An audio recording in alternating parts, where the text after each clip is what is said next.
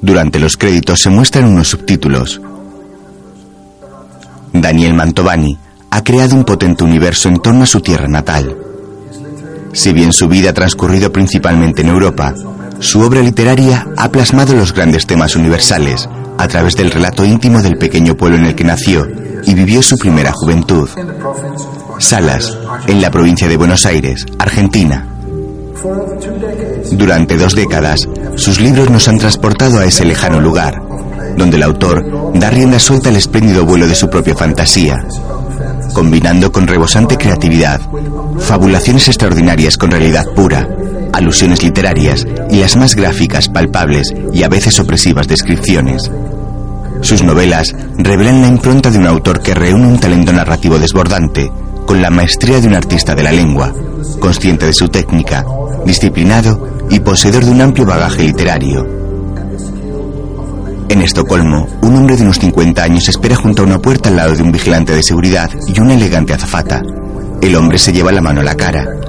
En cierto momento, el encargado de seguridad les hace una seña dándoles paso y el hombre y la azafata salen.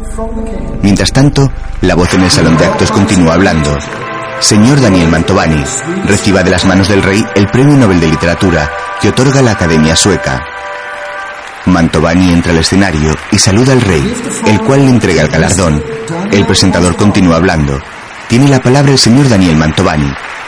Este se dirige al estrado. Hablaré en castellano. Dos sensaciones encontradas me invaden al recibir el Premio Nobel de Literatura.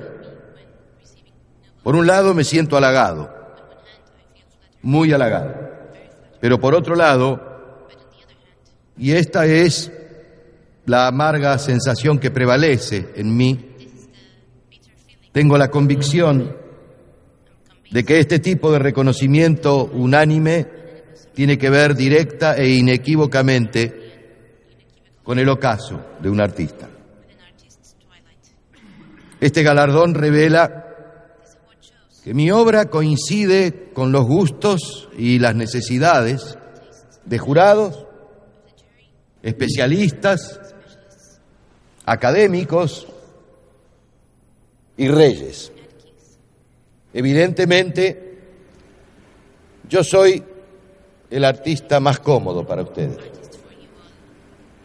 Y esa comodidad tiene muy poco que ver con el espíritu que debe tener todo hecho artístico.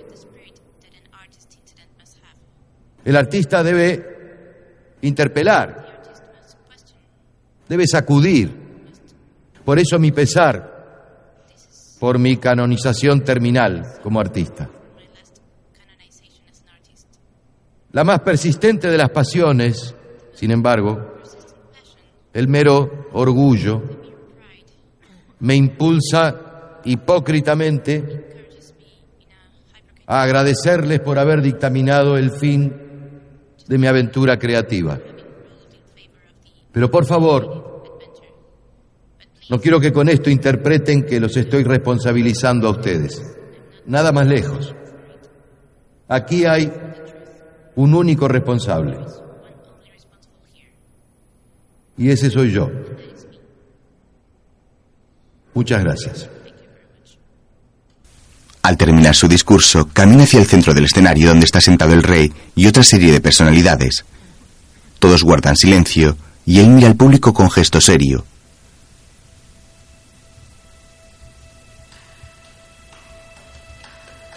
Lentamente todos comienzan a aplaudir.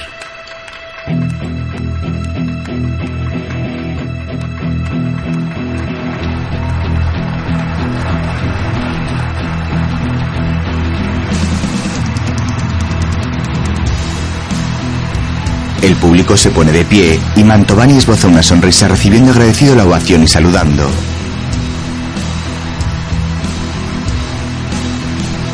El ciudadano ilustre, una comedia dramática argentina de 2016 dirigida por Gastón Duprat y Mariano Con. Cinco años después, Barcelona. En el estanque de un parque yace el cuerpo de un flamenco muerto una soleada mañana. Daniel le observa a poca distancia con expresión seria. Tiene la barba crecida, lleva unas gafas de sol y se cubre la cabeza con la capucha de una sudadera. Entrega de la Medalla de Honor de la Academia de Letras Alemana en Berlín. Asignación de la Excelentísima Orden del Imperio Británico en Londres. Apertura de la Biblioteca Popular Daniel Bantomani en Barcelona. Clase magistral y firma de ejemplares en el onceavo Encuentro de Escritores de Viena. Cancelado. Lanzamiento del Premio Internacional de Novela Daniel Mantovani en México. Reunión con el primer ministro italiano en Milán.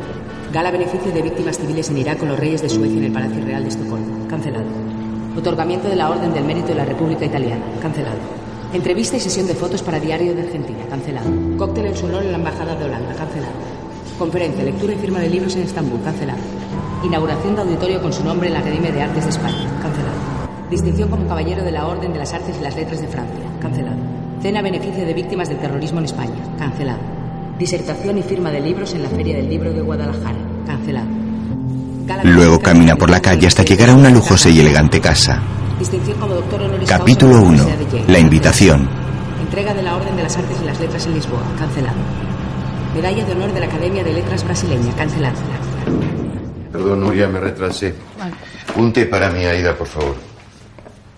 Se lanza la obra completa en mandarín en Pekín. Charla y firma de ejemplares. No. Zagreb. Lectura en el orfanato de San Stephen. No, ¿qué más? Hadmet Elkost, el director pakistaní, ganó todos los premios.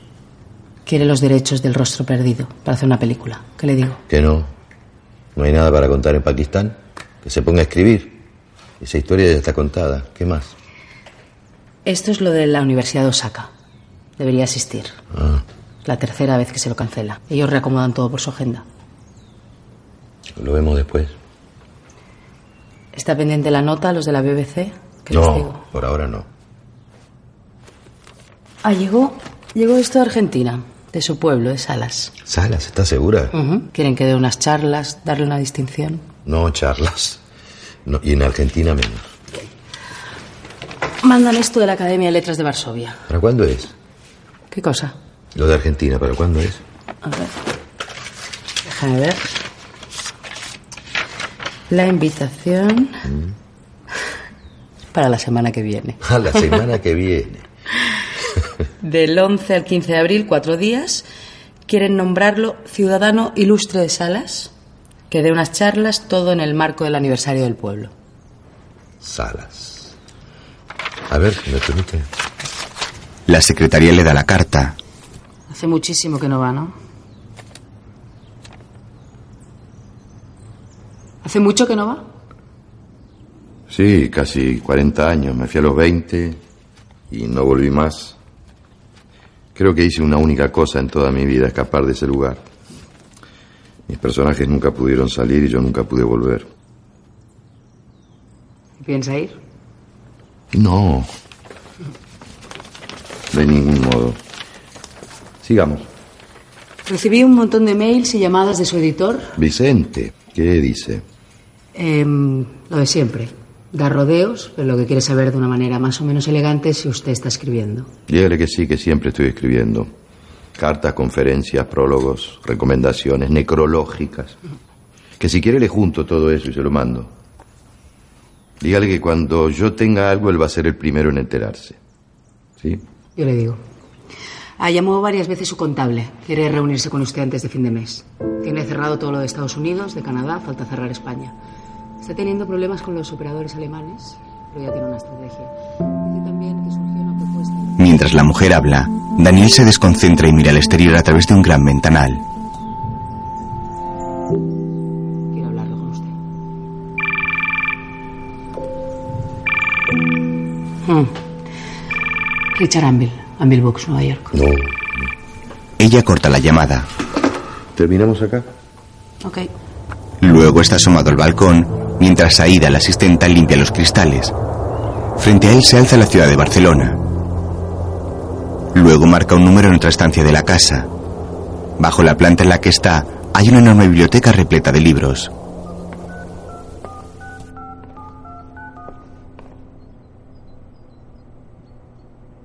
Hola, Nuria. Perdón. No, no, no, no. Nada, nada. ¿Podrá venir ahora? No, no, no pasó nada. Ahora mismo, sí. Bueno, antes que pueda. Bien. Gracias.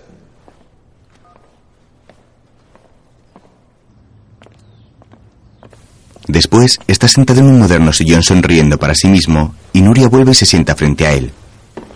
La mujer le mira guardando a que Daniel rompa el silencio.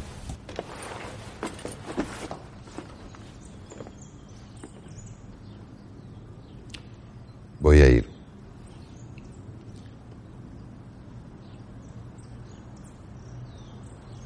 Voy a ir. ¿A dónde va a ir?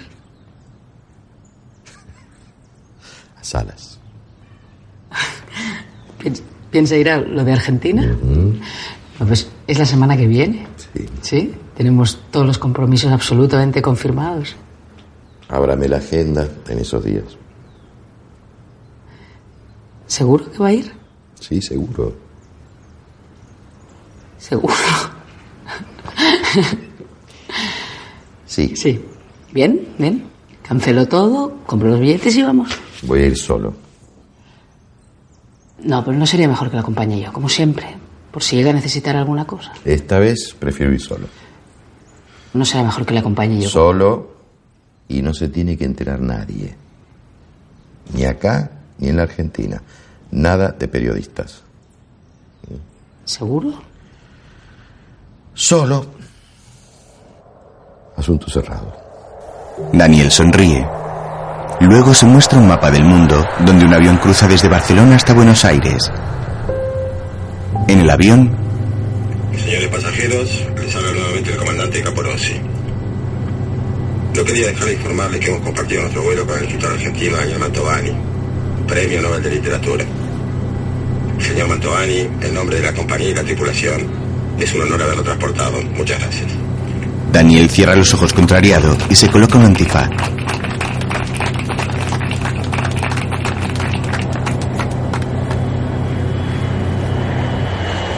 Luego el avión aterriza y Daniel camina por el aeropuerto.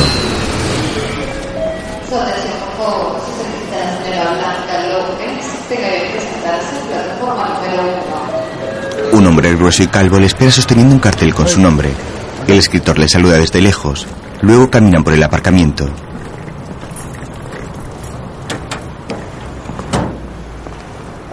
Suba adelante, por favor, que no lo tengo habilitado para remis. Se suben en un antiguo coche. El conductor baja la ventanilla y saca un cigarrillo. No, le voy a pedir que no fume en el auto, por favor. ¿Eh? Cierra la ventanilla de modo manual, ayudando con la otra mano a subir el cristal.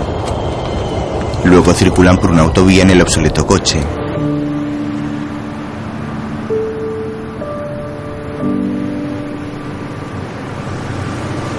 Daniel va con gesto pensativo.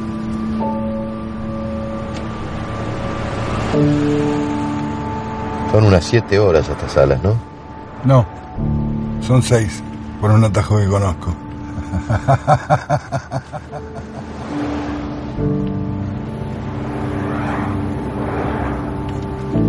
El escritor cierra los ojos para dormir un rato. El coche atraviesa distintos paisajes rurales. Luego se adentran por un camino de tierra y continúan el viaje campo a través. De pronto una de las ruedas pincha.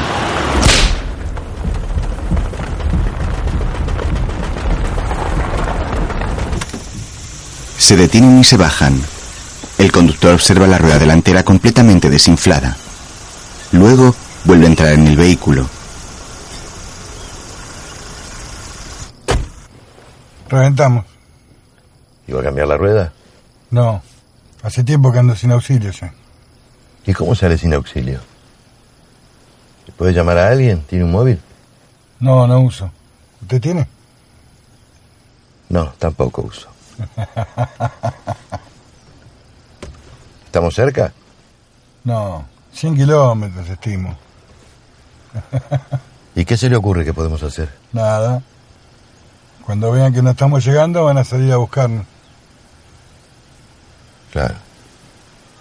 Si nos buscan en este camino secreto que no conoce nadie. Joder.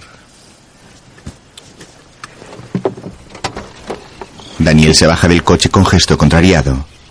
Poco después el conductor enciende una pequeña hoguera en mitad del camino y Daniel se acerca con un libro. Tome. A lo mejor con papel prende. ¿Ese libro lo escribió usted? Sí, sí, pero úselo. Tengo varios, son para regalar. Ahí está.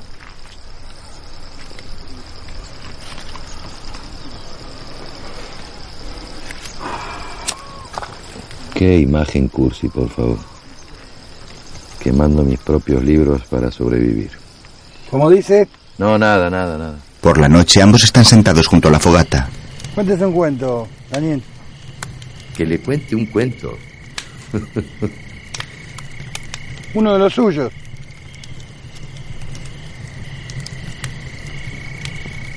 Dos hermanos gemelos vivían en el mismo pueblo. Como estaban enfrentados desde hacía años y no querían ser confundidos, uno de ellos llevaba siempre barba y el otro no. El de barba vivía muy modestamente, en cambio el otro era rico y vivía en un hermoso chalet que quedaba justo enfrente de una enorme fundición que era de su propiedad. Cada tanto recibía la sospechosa visita de lujosos autos negros que venían de la capital. Ambos hermanos visitaban con frecuencia el único cabaret que había en el pueblo. Es así que durante el último año, lo único que los unía era la obsesión por una misma mujer, una prostituta pelirroja que había venido del Paraguay. Y compartir esta relación era un tormento para ambos. El rico convenció a la paraguaya para que se casara con él y se fueron a vivir juntos. El otro entonces quedó sumergido en un dolor inmenso. Fue así que una noche, imprevistamente, se presentó en la casa de la feliz pareja con la excusa de zanjar las diferencias que tenía con su hermano.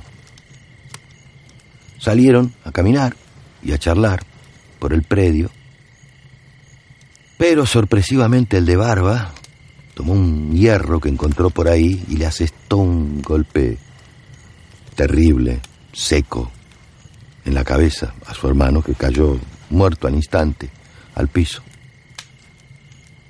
Después de eso acarrió el cuerpo y lo incineró en uno de los hornos que tenía la fundición.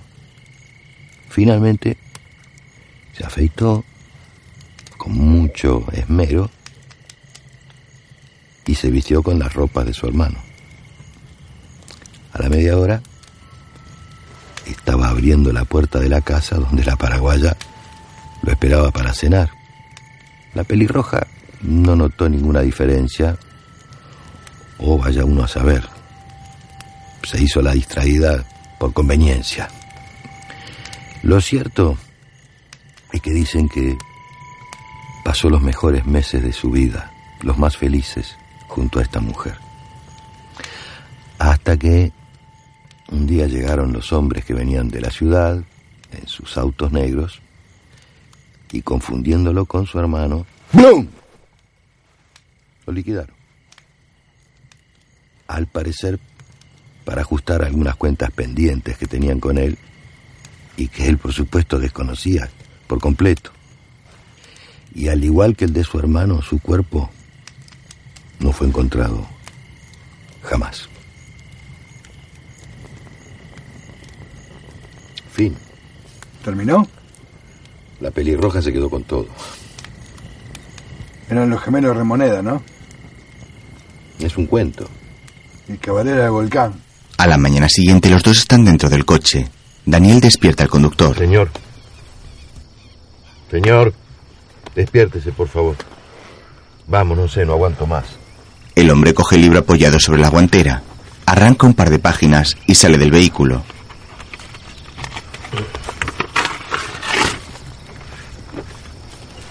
No vuelvo.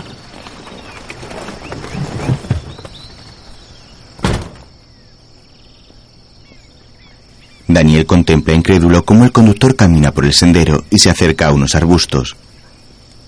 A continuación se baja los pantalones y comienza a defecar en cuclillas. Daniel cierra los ojos con desagrado evitando ver la escena.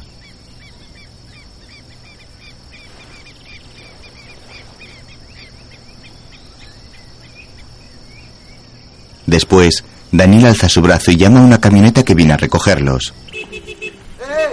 ¡Acá! Caminan hacia ella y se montan. Más tarde el vehículo circula por una autovía y se desvía junto a unas letras a ras del suelo que indican la entrada al municipio de Salas. No, iban a pie por el camino de los patos, cerca del campo de los Ostrowski. Quédate tranquilo, Cacho, que está bien. Más tarde se bajan ante un pequeño hotel de color rosa. Sí, ya le digo. Chao, Cacho. El intendente le pide disculpas y le da la bienvenida a Salas. Y dice que en un ratito nomás pasa a visitarlo por acá por el No, hotel. no, no, no. Mejor paso yo después por la municipalidad. Perfecto. ¡Chao, Daniel! Daniel saluda desde lejos al grueso conductor. Ya en su habitación da una propina a un joven. Muchas gracias. Muchas gracias a usted. Mira la modesta habitación junto a su maleta con las manos en los bolsillos. Observa una vieja televisión colgada en la pared. Luego mira la cama, sobre la que hay un par de toallas. Se fija en un viejo aparato de aire acondicionado, donde hay un letrero que reza, aire pedir por teléfono. Después sale del hotel, mira a su alrededor y camina por la calle. Capítulo 2. Salas. Luego saluda a una mujer en la puerta de una casa. Hola. Lleva sus manos atrás y sostiene un libro en ellas. Con paso sereno, el hombre pasea por la tranquila población formada por pequeñas casas y va observando detenidamente cada detalle con los que se va encontrando. Una anciana sentada en la puerta de una casa, pequeñas viviendas bajas, gente paseando en bicicleta, una casa cuya fachada está llena de pequeños troncos de madera. A medida que camina, se va topando con casas nuevas, así como con otras más antiguas y poco cuidadas. Un hombre camina tras él y le graba con una pequeña cámara de vídeo.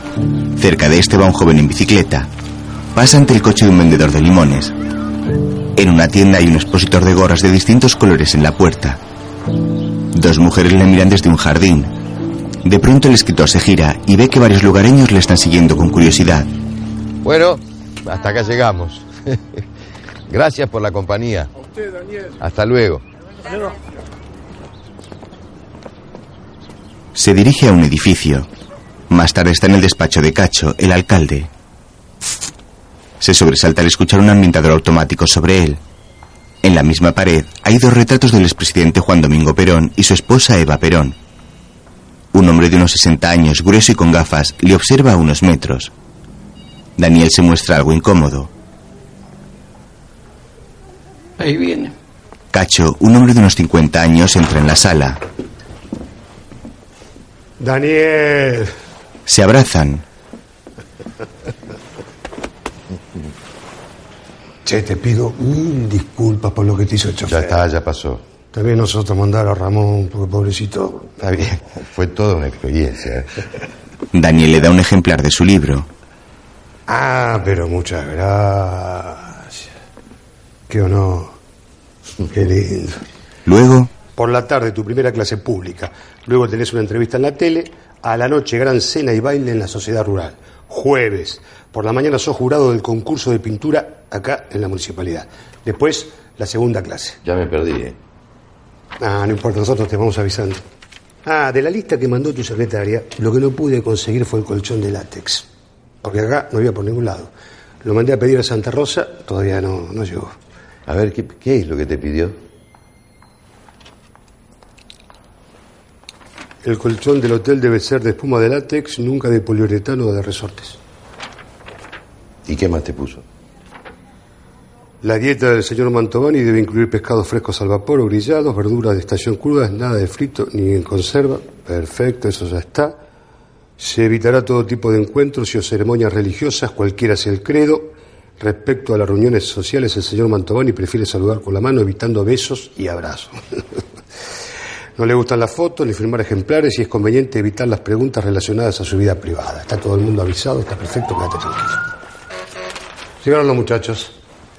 ¿Qué muchachos? Los bomberos nos van a llevar hasta la sociedad de fomento para tu primera clase. No, no, no, no. No soy un jugador de fútbol. Mejor vayamos caminando. Daniel, los bomberos habían preparado algo muy lindo para anoche, ¿viste? Con la reina de la belleza, que esto, que el otro. Y como no lo pudieron hacer, insistieron para hacerlo ahora. Llegaron los bomberos. Luego los dos van subidos en la parte superior del camión de bomberos, acompañados por una joven vestida de reina de la belleza. Cacho saluda y Daniel se muestra algo abochornado. Las calles están casi vacías y los pocos transeúntes con los que se cruzan saludan con la mano al escritor y al alcalde. Luego entran en un aula a oscuras. En una pantalla se muestra una fotografía de Daniel. Uy, cuánta gente. Bueno, vamos. Empiecen nomás. Reproducen una proyección con fotos y montajes del escritor. El mundo entero conoce a este hombre, pero muy pocos saben cómo se inició todo un 5 de febrero de 1954. En la República Argentina, en un pequeño pueblo a 734 kilómetros de Buenos Aires llamado Salas, nacía un niño de nombre Daniel llamado a trascender. Siendo un muchacho, Titi, como lo llamaban sus amigos, se arriesgó a todo o nada y partió con lo opuesto al viejo mundo para cumplir su sueño, convertirse en escritor. Libro a libro, fue abriéndose paso para finalmente convertirse en un destacado literato de renombre internacional. Pero aún faltaba más, el punto culmine, el Premio Nobel de Literatura. Así, nuestro querido Daniel pasó a integrar el parnaso de los grandes maestros de la literatura mundial de todos los tiempos. Sus obras dieron a conocer la cultura y los personajes de nuestro pueblo en todos los puntos del globo. Pero estos lauros sobresalientes no hicieron mella en su personalidad, que siguen manteniendo los valores de humildad y respeto inculcados en su niñez en nuestro querido pueblo. Su madre, la querida Doña Clara, que partiera de este mundo hace ya 40 años, y su padre, el recordado don Víctor, que la siguiera al más allá casi una década después, donde quiera que estén, sin dudas, estarán orgullosos aplaudiendo de pie a su único y querido hijo, nuestro hijo, el hijo de Saras. Daniel tiene los ojos empañados en lágrimas tras ver las distintas fotografías suyas y de su familia. Sin llorar, Daniel, llorar. Con alegría. Luego Cacho y Daniel hablan a los presentes junto a la reina de la belleza. Yo tuve un sueño. Una idea loca que quise hacer realidad. Todos me decían que estaba completamente loco, que era imposible, que una figura así no me iba a llevar el apunte, que esto, que el otro. Pero yo les quiero demostrar que con tesón, con esfuerzo, con imaginación, a veces los sueños se convierten en realidad. Y entonces nosotros, gente común, gente de trabajo, lo hemos logrado.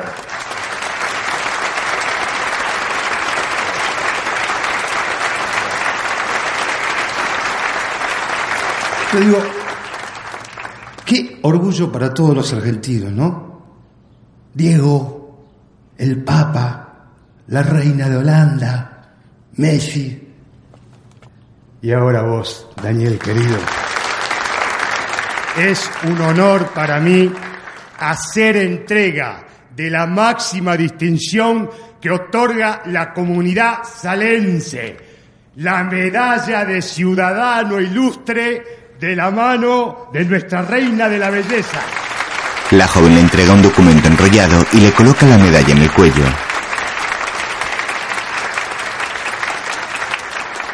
Y ahora sí, con ustedes el Premio Nobel de Literatura y flamante ciudadano ilustre de Salas, Daniel Mantovani.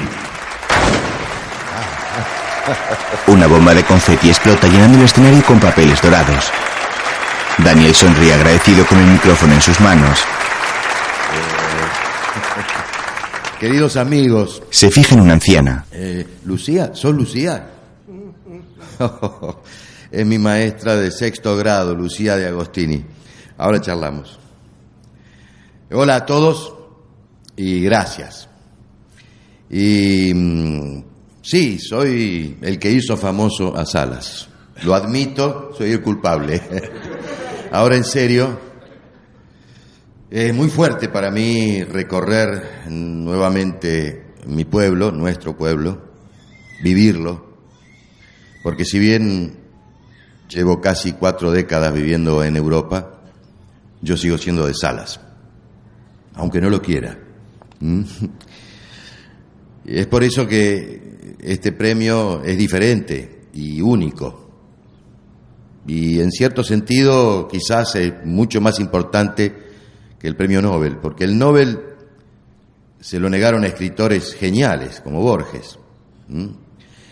Y entre nosotros, los de la Academia Sueca querían que al recibirlo yo me pusiera un traje de etiqueta bastante ridículo y que les rindiera pleitesía a un rey y a una reina en pleno siglo XXI.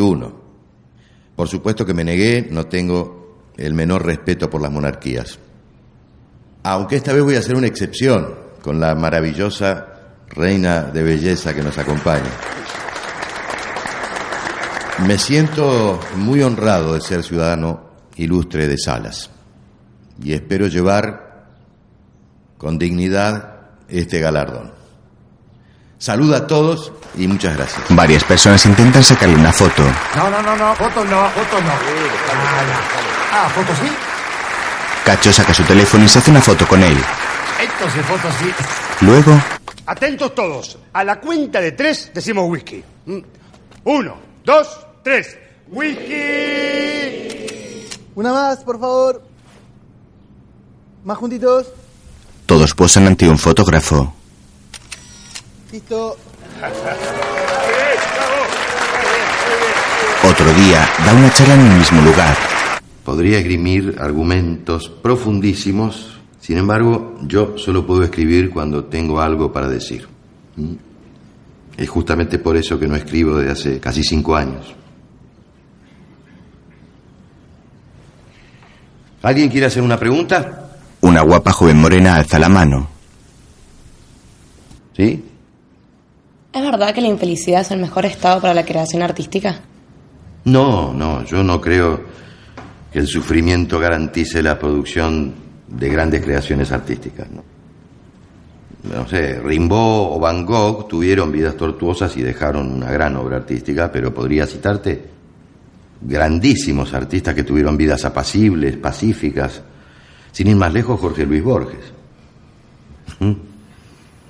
¿Alguien más? La misma joven vuelve a levantar la mano. Yo leí un reportaje donde usted dijo lo contrario. Usted dijo algo así como que los países con mayor bienestar tienen una producción artística menos interesante. No, yo no creo haber dicho eso para nada. Ese es el mito del artista torturado. Yo no creo en eso. Gracias de todos modos, ¿eh? Gracias porque es una muy buena pregunta. Bueno, si les parece, terminamos por hoy. Muchas gracias por venir. Los espero a todos mañana y espero que lo hayan pasado tan bien como yo.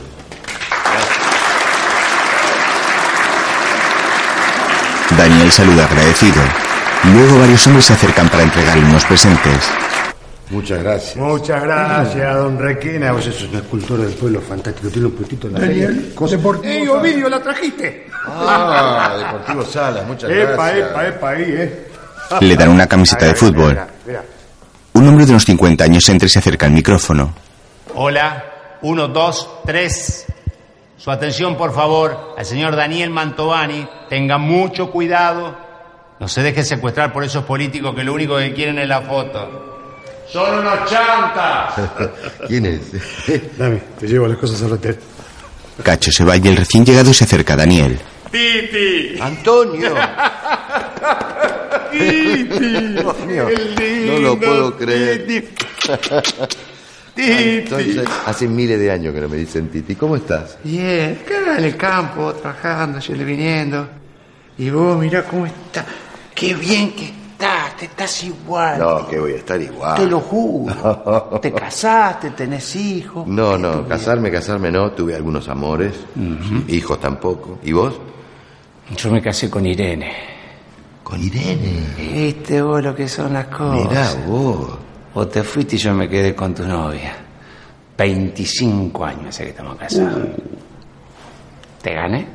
Con Irene, mirá, qué bien. ¿Y está acá Irene ahora? No, no, no, no. Irene Irene está en el campo, armó en el campo, un- en el medio de la nada, un taller para chicos pobres y va y viene y trabaja eso. Y, sí, Ah, mira. sí. ¿Por qué no te venís esta noche a comer a casa? Ah, esta noche no puedo porque tengo una cena en la sociedad rural, pero mañana puedo. Ah, dale, dale, dale. Te voy a hacer un asado premio. ¿eh? Ahí está. Susana, todo tuyo, cáchele. Va a ser un gusto. Chao, chao. Le quito unos minutitos. Diga. Le cuento. Más tarde sale del club. Daniel, buen día. ETP Cooperativa. Pero, buenas tardes, disculpe. ¿TV Cooperativa no quedaba acá cerca antes de llegar a Sarmiento? ¿Sí? Ah, entonces voy caminando. Sé perfectamente dónde es. Vaya nomás, gracias, ¿eh? Ok. Tres personas le saludan. Buenas tardes. Poco después llega a una antigua gasolinera en evidente estado de abandono y la observa recordando. Hola. Saluda a un hombre que está sentado en una silla junto a un local abandonado, en cuya fachada se lee Heladería Florencia. Al poco se marcha del lugar. Más tarde está en un pequeño y humilde plató de televisión. Nombre y profesión. ¿Perdón? Nombre y profesión. Daniel Mantovani. Escritor. Para el videógrafo. El joven se retira y el presentador se dirige a él. Yo hice la locución del video que pasaron hoy. Ah, quedó buenísimo, gracias. Daniel, una pregunta simple, pero creo interesante. ¿Por qué sos escritor?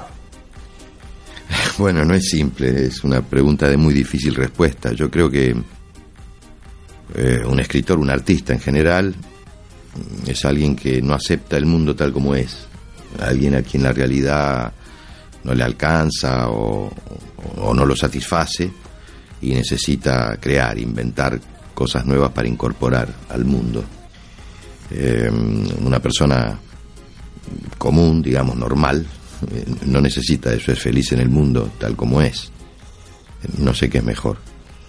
Y además, eh, soy escritor porque no me quedaba otra. En todo lo demás he fracasado.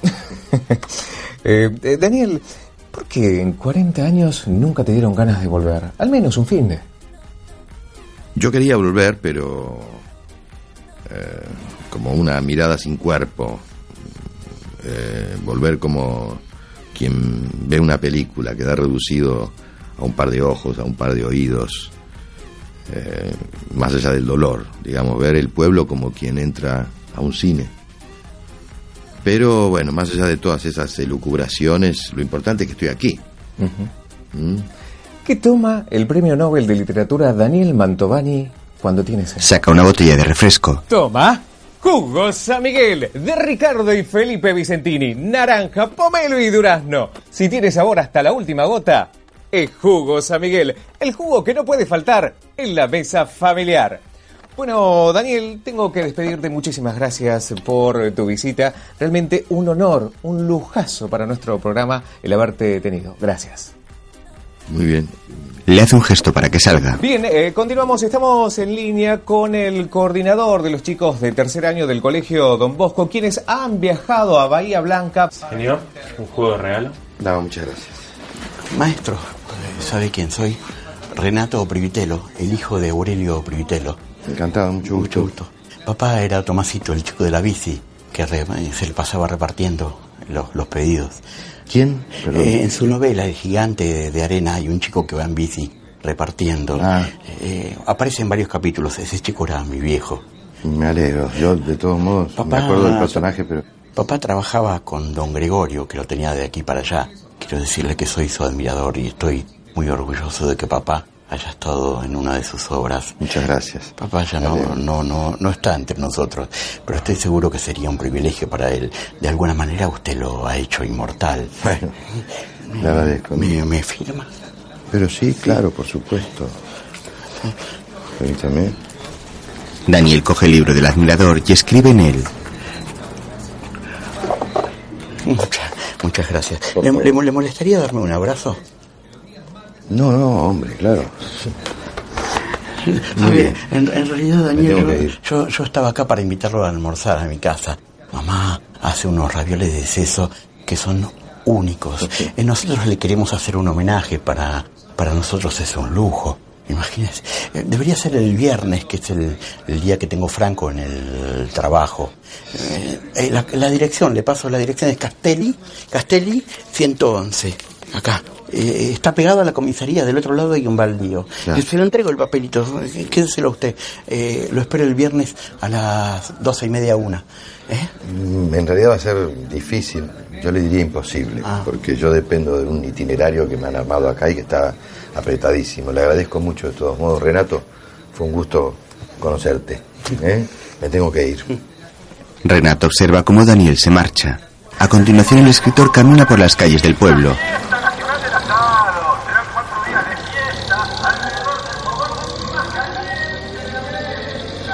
Más tarde llega hasta su hotel. Llama Nuria de Barcelona, eh, de una radio y un diario de Buenos Aires que preguntaron por usted. Pero tranquilo, hice lo que usted me pidió, les dije que no sabía de quién hablaban. Perfecto. Ah, recién llegaron unos regalos y se los llevé a su habitación. Daniel le da una propina. Muchas gracias. Bueno, gracias. Después, en su habitación, el hombre observa los obsequios que están encima de la mesa.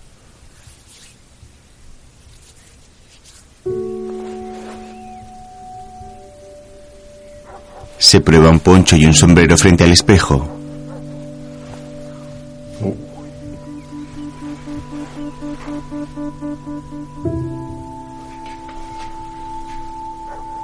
Se mira con gesto de desagrado.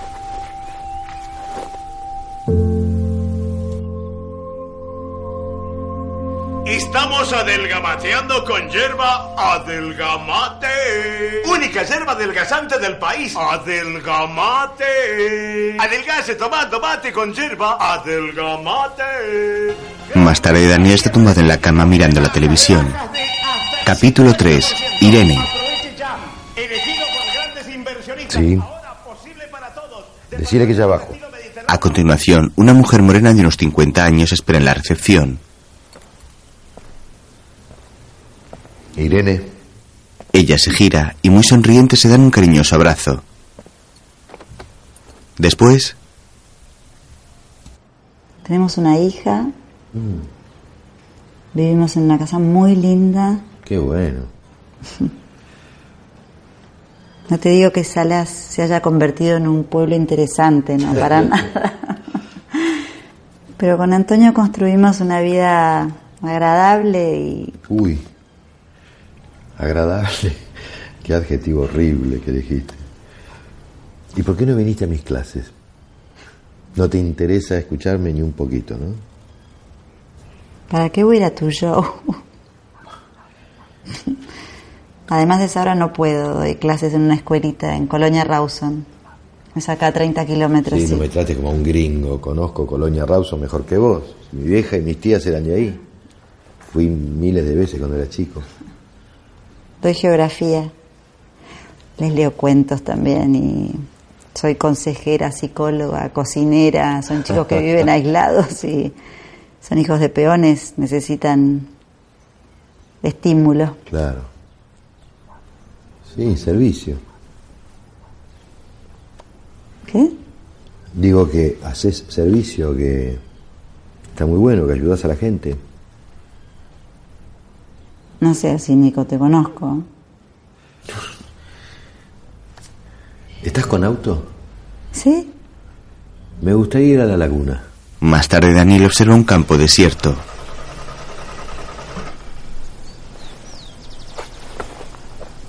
Es original la laguna sin agua, ¿eh? Tiene su atractivo. Irene está dentro del coche intentando arrancar.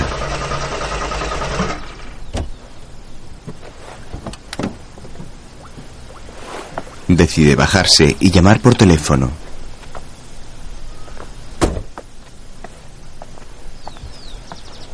Hola, sí.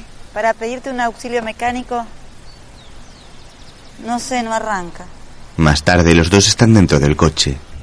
Sí, nunca pude escribir nada de mi vida en Europa. Nada me resultó inspirador. La fuente de mis relatos se quedó acá en el pueblo. Mi infancia, mi adolescencia, mi juventud, la gente, este paisaje. Vos, La mujer pone gesto simpático. Me vas a hacer llorar.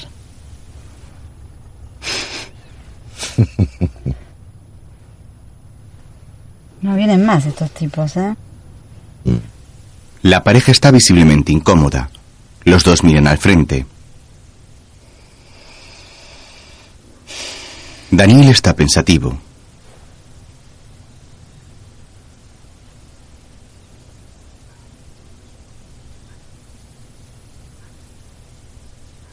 El hombre se acerca despacio hasta el asiento de Irene y le da un beso en los labios.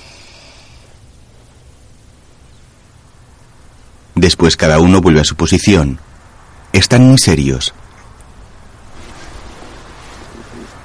Más tarde un todoterreno blanco aparece al fondo de la carretera. Uy, Cacho, ¿Qué cacho? el intendente.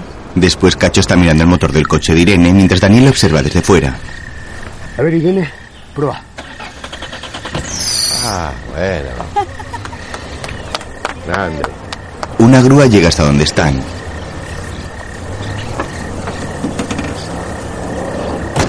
Luego el escritor llega al hotel. Disculpe, Daniel. Quería hacerle entrega de esta carpeta. Eh, son cuentos míos cortos. Si usted los podría leer o leer alguno, la verdad que sería un honor para mí.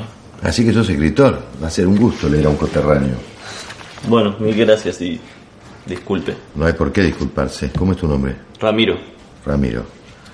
No, gracias a vos por confiarme tu material. Más tarde, ¿Sí? Daniel abre la puerta de su habitación extrañado.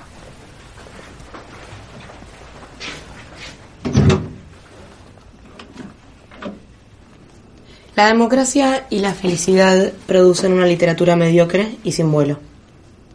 La gran literatura aparece en comunidades injustas y violentas, donde el vacío existencial se llena de creación. Firmado Daniel Mantovani, Berlín, mayo de 1991. Me rindo. La joven mira a Daniel con gesto de satisfacción. A continuación se abalanza sobre él, comienza a besarlo y él aparta la cara. Ah, ¿Qué te pasa, nena? Me parece que estás un poco confundida. ¿eh? La chica entra.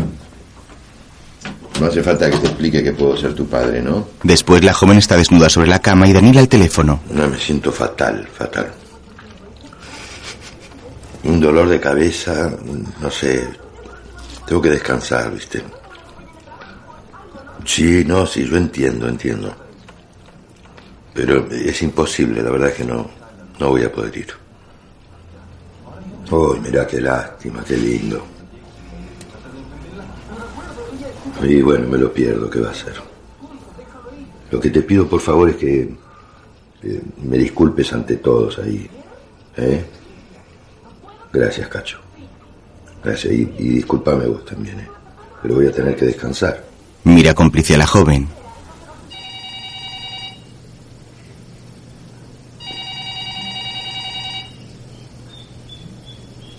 Al día siguiente, Daniel observa cómo la chica duerme desnuda sobre la cama.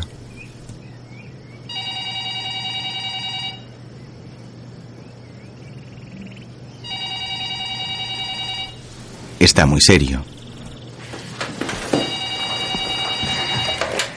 Hola. Las nueve ya. Gracias. Muchas gracias. Nena. Nena. Discúlpame. Te vas a tener que ir. Después Daniel sale del hotel. ¡Viva la patria, Daniel! Un hombre comienza a bailar mientras hace malabares con dos cuerdas. El escritor mira atentamente.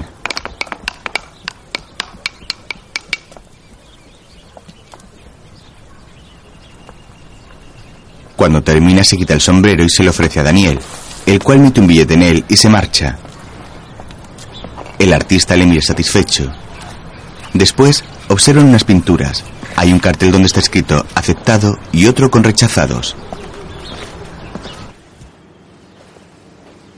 Bueno, gente, apuramos un poco. ¿Este no? Méndez el siguiente. Un hombre moreno coloca un cuadro en el grupo de los no aceptados. Daniel y una señora de avanzada edad le observan. Después siguen mirando el resto de pinturas. Daniel, No. Méndez, No. La mujer mira la pintura con gesto serio. rechazado entonces. Observan el siguiente. ¿Este no? no. Pero es el cuadro de la esposa del contador Rigoli. Empate. Define Méndez. El hombre niega con la cabeza. La mujer les mira desesperada. Afuera, el siguiente. Observan un cuadro del Papa sobre un fondo malva. Daniel y Méndez se miran. Rechazado. Pero es el Papa. Y El escritor hace un gesto con el brazo de desacuerdo. Bueno, Méndez, Coloca un cuadro con un campo verde y un caballo en un recinto vallado. sí, la técnica es muy pobre. Mm, sí. Bueno, ok, si todos estamos de acuerdo, este está rechazado. Bien. El siguiente. Ah, no. Ya, este es el último. A ver, espera, espera, espera, espera. Volvé a darlo vuelta. Méndez enseña a Daniel la parte trasera del cuadro. Es un cartón de un anuncio. ¿Se dan cuenta? La mujer mira al escritor avergonzada. Lo que pasa es que acá hay gente que pinta con lo que tiene a mano. Pobrecito. Yo les digo que se consigan telas, bastidores, pero. Pero justamente, el autor de esta obra, lo quiera o no lo quiera, está poniendo el dedo en la llaga. Porque con el cartel que hay del otro lado, logra que una obra con un motivo intrascendente y mal resuelta adquiera un sentido distinto. Involuntariamente está proponiendo un punto de vista crítico. Los dos jurados le miran con gesto extrañado. Discúlpeme, Daniel, pero yo conozco al muchacho, conozco mucho a sus padres y, y la obra que él hizo es el paisaje de adelante, lo otro no. Ya, pero ¿qué importa lo que el artista haya querido hacer? Esta obra habría que colgarla no, no contra una pared, sino en la mitad del salón, para que la gente pueda apreciar a ambos lados. Para mí es el primer premio indiscutidamente, un soplo de aire fresco. Es verdad. Acuerdo totalmente con Mantovani. Primer premio. La mujer con gesto desanimado cierra su libreta. Buah, yo ahora me voy a preparar las actas, voy a tardar un tiempito, eh, ya vengo. Se marcha caminando abatida. Más tarde, Gente con pocas inquietudes, nadie hace nada. Sí, pero eso no es privativo de salas, gente así hay en todas partes, ¿eh? En Nueva York, en Ámsterdam, en Berlín. Decide, un hombre de unos 50 años irrumpe en la sala donde están Méndez y Daniel. Camina a paso firme hasta llegar a los cuadros rechazados y coloca uno de ellos el primero. Después se acerca hasta los dos hombres.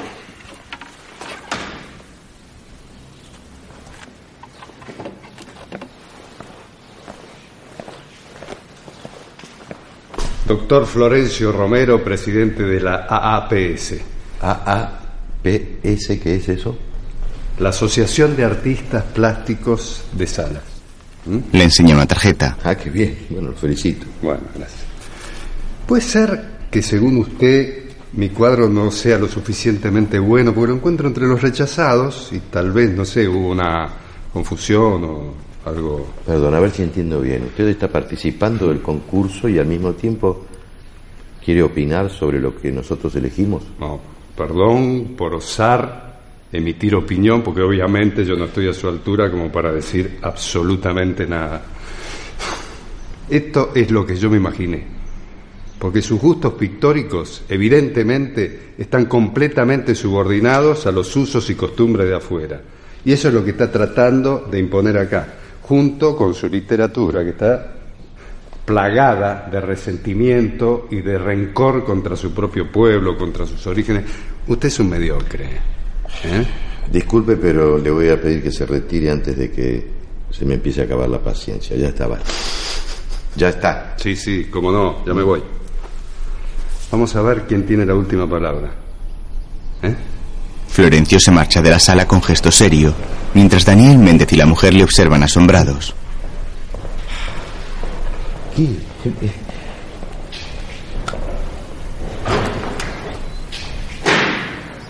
Más tarde el escritor camina por la calle mientras un peatón le graba con su móvil.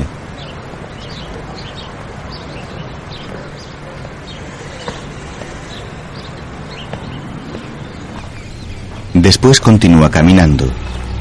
Un coche blanco con una llama dibujada en el lateral se coloca a su altura. En su interior hay dos hombres.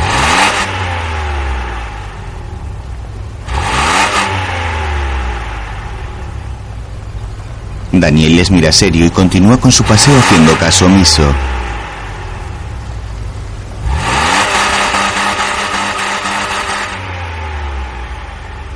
Un todoterreno negro aparece por el final de la calle y le corta el paso. Antonio se baja del vehículo y se enfrenta a los otros hombres.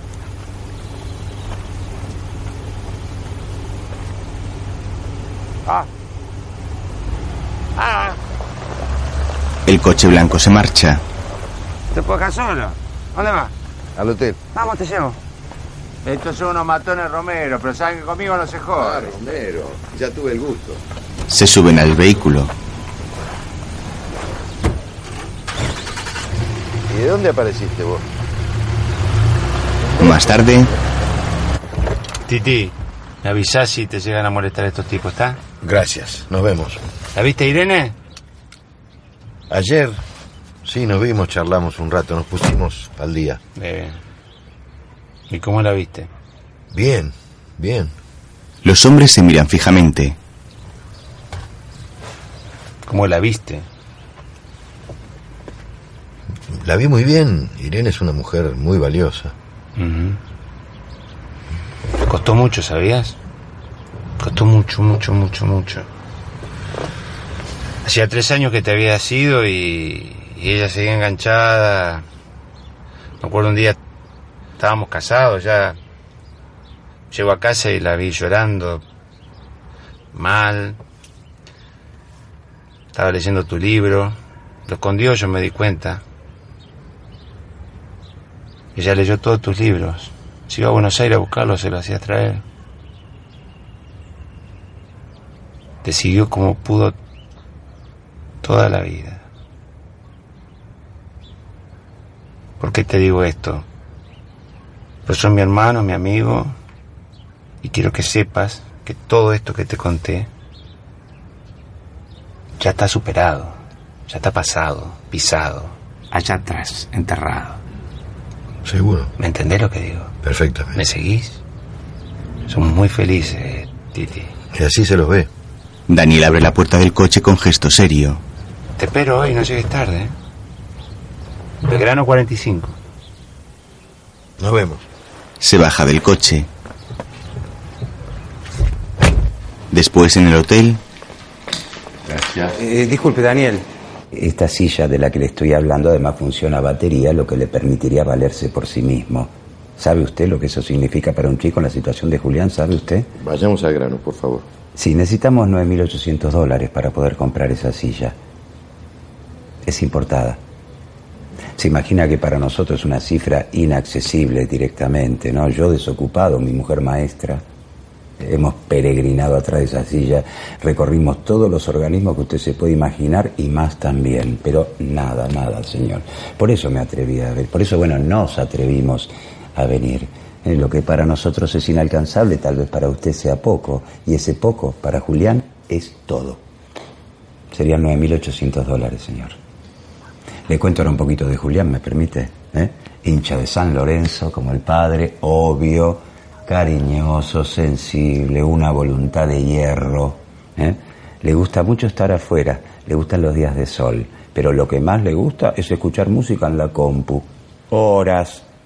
¿Cómo se llama? Decile al señor la chica esa que te gusta tanto que está de moda. Daniel mira al joven en silla de ruedas. ¿Cómo se llama? Decile al señor. Taylor. Esa Taylor, sí. Siempre de buen humor, así como lo ve ahora, siempre. A pesar de todo, es un ejemplo, es pura voluntad, puro corazón. ¿eh? Un luchador. Aunque le parezca mentira, es él el que nos sostiene a nosotros. Yo le dejo mi tarjeta, señor Daniel. Acá tiene todos mis datos y desde ya, muchísimas gracias. Ahí está. Mire, yo lamento lo que está padeciendo su hijo, pero no, yo no los puedo ayudar.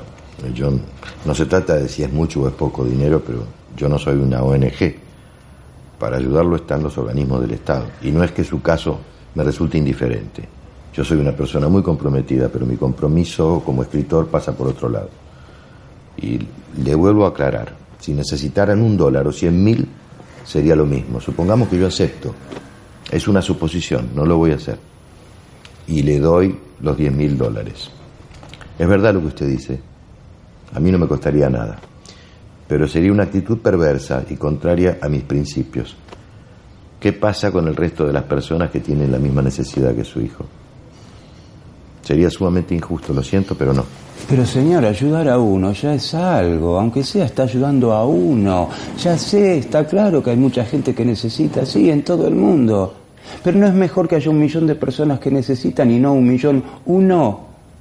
Somos todos de sala, señor. A usted no le cuesta nada. Ayudarlo sería como si yo fuera una deidad, un salvador, que decide de manera, no sé, milagrosa sobre los que providencialmente se cruzan en su camino. El problema es que yo no soy una persona religiosa, ni quiero tener esa posición frente a nadie. Mi respuesta es no. Y además, me parece extorsivo el modo en que lo plantean. Buenas tardes. Daniel se marcha. Disculpe. Después camina por un pasillo oscuro del hotel y entra en su habitación. Más tarde, La creación artística es independiente de la ética o de la moral. Los grandes pintores del Renacimiento, por ejemplo, como Rafael o Miguel Ángel, crearon obras geniales al servicio de la propaganda de la Iglesia. O buena parte de la magnífica obra cinematográfica de Leni Riefenstahl fue realizada como publicidad del nazismo. ¿Sí? Ejemplos así hay cientos. Buenas tardes. Ah, bueno. Hola a todos. Soy el doctor Florencio Romero. Seguramente todos me conocen y saben muy bien quién soy. Me van a permitir una muy breve interrupción. Ahí le van a repartir a todos fotocopias con fragmentos de un libro de la autoría de este No, no sujeto se puede creer. que se llama El gigante de arena. Ahí ustedes van a poder comprobar cómo se encarga de ensuciar a nuestra comunidad, tratándonos de brutos y pervertidos. Pero no solo ahí, en toda la obra de este personaje, de este sujeto, no hace otra cosa más que tratarnos como la peor basura. Sí, no te hagas, no te hagas, vos sos la escuchando. peor basura. Porque tratás de endilgarnos a nosotros de todas las peores conductas humanas. Estimado custodio de las buenas costumbres, si no te interesa escucharme, cosa que me honra enormemente, te invito a retirarte de la sala, porque aquí hay gente que sí me quiere escuchar y te pido respeto, no, conmigo, hagas- sino con ellos. No te hagas el demagogo, no jugues a eso. Acá la gente no sabe quién sos, no sabe lo que escribís, no jugues con la ingenuidad de la gente. Por algo no volvió nunca a su pueblo. Toda la obra de este millonario está montada sobre la calumnia a su propia comunidad. Si eso no es ser una rata, la verdad que yo no sé qué es lo que es. Vos sos un sirviente de lujo de los europeos, sos un bufón de los europeos, no tenés conciencia de tu pertenencia, sos un desclasado. Mira, Sí, por algo Dante Alighieri ubica a los traidores en el último círculo del infierno porque considera que la traición es el peor de los pecados. Y la razón es muy simple. Para traicionar, primero hay que conquistar la confianza y el afecto de la víctima. Este tipo es un Judas. ¡Bravo! Bravo, bravo, favor, bravo. Si me quieren acompañar, y si no, yo leo en voz alta. Cuento, el paso a nivel, página 120. Aparte de los caballos criollos, el ingeniero, el gigante de la circunvalación, como le decían los criollos, tenía otra afición. En un galpón de su estancia, esclavizaba a pobres y analfabetos para que lo sirvieran. Familias enteras hacinadas bajo su yugo por... No hace falta, me parece, que les aclare a quién se está refiriendo. Al ingeniero Gagliardi, Tulio Gagliardi, un querido vecino de Sala. El lungo Gagliardi, medía como dos metros de alto, que era el dueño de los galpones a la salida de la ruta. Que lamentablemente, como todos sabemos, no está vivo para defenderse de las injurias de este personaje. Y si estuviera acá, estoy seguro que lo ubicaría como un hombre, como corresponde. Ah, bueno. Nada más, no es solo eso. Hay muchísimo más. Vos sos una rata porque huiste como una rata cuando las papas quemaban. Sí. ¿Eh? Sí, señor, y venís a hacerte ahora que venís a dar cátedra, que encontraste la fórmula perfecta. Denigrás a tu pueblo y lo cobrás y lo facturás en euros allá. Vos sos un lameculo de los europeos, que los premios te los den ellos, bien. porque trabajás Muy para bien, ellos. Muy bien, muy bien, muy bien. Muy buena la performance. Muy convincente, incluso mejor que la que hiciste hoy a la mañana. Muy buen acting, te felicito. Y te agradezco la idea porque a lo mejor la incluyo en una próxima novela. Aunque no creo que me sea útil porque es demasiado idiota y payasesca. Ahora sí, se retiran de la sala porque acá hay gente que quiere escucharme a mí y no a ustedes. Tranquilo, tranquilo, ya terminé. Ya no vamos. ¿Qué pasó? ¿Te asustaste? ¿Eh? No te vamos a hacer nada. No se puede esperar de un tipo que no tuvo la dignidad de volver a su pueblo para enterrar a su propio padre. ¿O miento? Va. Florencio se marcha de la sala. Los asistentes miran a Daniel, el cual está con gesto serio y cabizbajo apoyado sobre una mesa. Una vez más, la realidad supera a la ficción. Más tarde está sentado frente al público. Vamos a suponer que es verdad lo que dicen. ¿Mm? Que es cierto que yo soy ese monstruo que ellos describen. ¿Eso me invalidaría como artista? ¿Mm? Yo escribo literatura, escribo novelas, escribo ficciones, no escribo panfletos sobre comportamiento ético. Y muchas de las conductas deleznables de algunos de mis personajes lamentablemente forman parte del mundo en el que vivimos. Y que mis personajes hagan lo que hacen, bueno, no quiere decir que yo apruebe o desapruebe esas acciones. ¿Aprueban los asesinatos los autores de novelas policiales? sí, Pero ¿por qué no escribe sobre cosas lindas? me rindo, me rindo. Su pregunta pone en entredicho toda una vida dedicada a la literatura. Después Daniel está en un banco en la calle con gesto pensativo. Un hombre de avanzada edad se acerca hasta él y le ofrece una taza de mate.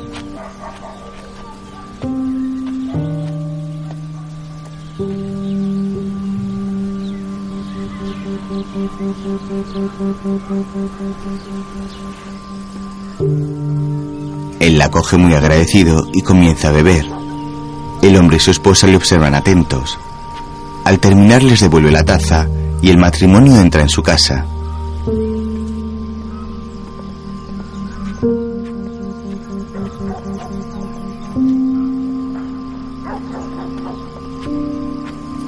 Tarde camina por la calle con las manos en los bolsillos. Al pasar por un escaparate de una tienda de muñecos, se para a leer un cartel que reza: Fuimos asaltados. Pregunte y le contaremos. Daniel saca su libreta y anota en ella. Después, El hotel parece de una película rumana. Ah, además me subieron a un camión de bomberos para saludar a la gente. Sí, junto con la reina de belleza, ya le voy a contar. Nuria, eh, la llamo por lo siguiente. Quiero comprarle una silla de ruedas a un chico que la necesita. Es una silla especial que no hay acá. La voy a poner en contacto con el padre. Usted, no sé, le manda la silla o el dinero. No sé, lo, lo que sea más práctico. ¿Le doy el teléfono? más tarde Daniel llega caminando hasta una gran casa. Capítulo 4. El volcán.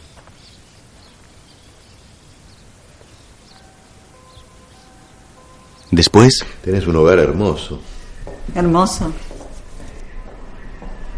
Qué adjetivo horrible elegiste. ¿eh? Eh, beso. Mira lo que es esto. trae una bandeja. Cabecita de cordero. Es su comida preferida. Una vez superada la impresión, doy fe que son riquísimas. Uno para cada uno. A continuación, A mí lo que me llama la atención es que seas tan ingenuo o tan ególatra, no sé. No haber pensado que a lo mejor alguno acá en sala se podía ofender con lo que escribís, ¿no? Más allá que Romero es el tipo más asqueroso de salas, eso ya lo sabemos. pero- ¿Qué pasa? Mira si vas a comer algo así en Europa. Impresionante. Pero que conste que el asado argentino, o sea, el asado como invento argentino no existe. ¿eh? Hace dos mil años los chinos ya comían carne a las brasas. Ah, si se llega a enterar un gaucho de esto, se hace una, un araquiri, como dice un... Eso es japonés, ¿no? Se corta la verga con un facón, ¿no? Y las vacas tampoco no son argentinas, las trajo Colón. Argentinos son los avestruces, las perdices. Increíble, ¿eh? La misma retórica de hace mil años vos, ¿eh? Vos también estás igual. Antonio mira a su mujer sonriendo. Bueno, ¿qué? ¿No? Chinchín. Ah. Primero un chinchín. Ustedes saben que yo, yo no soy sentimental, ¿eh? Y yo me, yo me cago en toda esa boludez, la solemnidad y todo eso, pero, pero quiero brindar por vos, Daniel. Quiero brindar por vos que... Mira dónde saliste. Mira dónde saliste y a lo que llegaste. Te rompiste el orto para llegar a lo que llegaste. Me siento muy orgulloso de vos, Daniel. Muy orgulloso. Una persona digna. Honorable. Bien, Daniel. Irene, ¿qué decir? Irene. La mujer con la que espero pasar el resto de mi vida. Con la que hice una familia. Basada en el respeto. Con la que comparto todas las noches la cama. ¿Qué más? Chinchín. Soy un boludo. Antonio se seca una lágrima y le dan un trago a sus copas.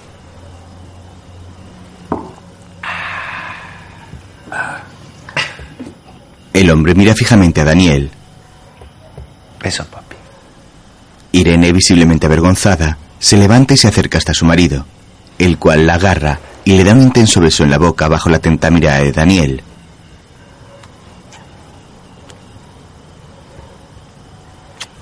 Después la mujer vuelve a su sitio. Belleza. ¿Vamos a comer? Antonio corta el asado y está Rosa por el centro. Impresionante. Y todavía faltan la cabecita de cordero. Después, ¿Qué haces, Daniel, lavando? Deja que después lavo yo. No, déjame ayudar. Claro, dejalo que le gusta. Y entonces, bueno, entonces abro la puerta y la veo. Una chica hermosa, her- casi una nena, ¿eh? pero con una actitud muy de puta, ¿viste? Muy decidida. Se metió de prepo en la habitación. Una grupo profesional, desinhibida, guarra, ¿viste? Dispuesta a todo. La pendeja estaba decidida. ¡Llegaron los chicos! una chica se retira un casco de moto y es la joven de la habitación. Hola. Hola. Es Julita, nuestra hija. Sí, ya nos conocemos, fui a su clase. Es re fan de tu obra, se leyó todo, ¿eh? Beso, beso. Y él es Roque, el novio. Daniel y el joven se dan la mano y los demás les miran sonrientes. ¿Por qué no te vas a preparar unos whiskycitos para todos? Vamos. Va. Whisky, Roque. Se marchan y dejan solos a Antonio y el escritor. ¿Y te la cogiste a la piba? Boludo. Después, Vienen los gringos de afuera a cazar chancho salvaje. Los llevamos con Roque. En el Roque tiene una camioneta 4x4 con los reflectores, con toda la parafernalia. Le proveemos a los gringos todo, le proveemos la- las armas, la- la- la- las municiones, la comida, todo. Y empieza la cacería de chancho salvaje. Los chanchos salvajes por ahí vienen y por ahí no vienen. Entonces eh, Roque le larga, le largamos los, esos chanchos domésticos, esos que comen de la mano. Y entonces los gringos tiran y pifian porque son burros, ¿me entendés? Entonces, Roque, desde arriba de la caja de la camioneta, con su rifle mira telescópica, le tira sincronizadamente cuando tiran los gringos. ¿Me entendés? Así, así, así tira. Y entonces, cuando ellos pifian, este le da. Y ellos creen que ellos le dan, ¿me entendés? Entonces satisfacción Ah, claro. garantizada. Cierre. Eh, y comieron perdices. y ahí termina. Hacele el chancho. Ay, papá. Una, una, una. Hacer el chancho salvaje. No, Hacele el Antonio, chancho- Una, una, una, hacéselo. Basta, papá. Ah. Bueno, está bien, no quiere. ¿Cuándo te vas? Pasado mañana. ¿No quería cazar chancho salvaje con nosotros mañana a la noche? ¿Eh? Total, aunque sea gringo no te vamos a cobrar. Y mira, y ahí tenés historias de ¿Eh? gente rústica y de campo para tus lectores europeos. ¿Está bien? ¿Eh? Está bien, vamos. Bien. ¿Escuchaste? Va. Prepara todo que mañana a la noche, ¿eh? Vamos a ir a cazar chancho salvaje con el amigo. ¿Está? Bueno, y ahora nos vamos a ir a tomar un traguito este, a otro lado, un poquito más para... ¿Eh? No, no, yo estoy estoy muy cansado. De verdad, no duermo casi desde que salí de Barcelona. Vamos, amigo. Antonio le coge de la mano. Más tarde llegan con el coche hasta un bar que se llama Volcán y entran. A continuación, los dos están en la barra con una copa cada uno.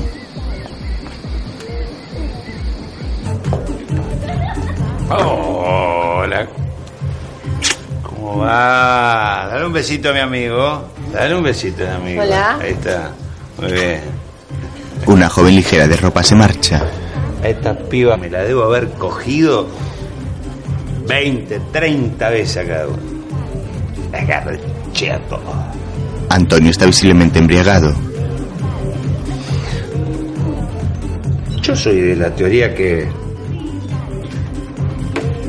uno puede tener una aventura con una mina, con una piba que no, que- que no es la mujer de uno, y puede tener un, un delirio, un ¿eh?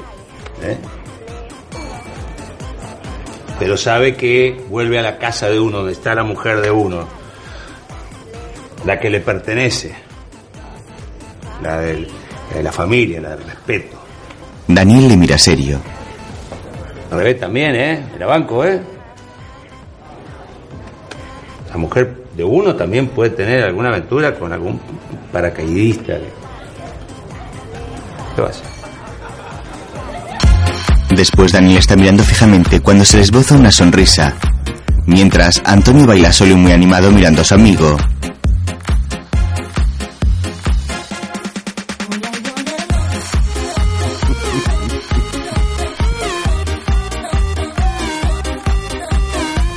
Antonio hace un gesto con la mano para que Daniel se acerque, pero el amigo niega con la cabeza.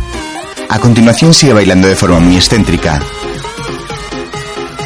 Después deja de bailar y vomita.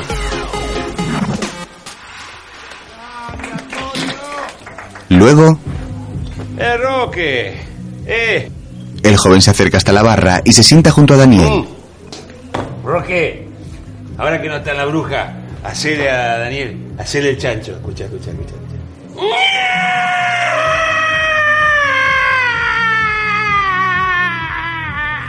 Daniel mira a su amigo y comienza a reír. Hacéselo de nuevo, ¿eh? pero con ganas, boludo. Hacé-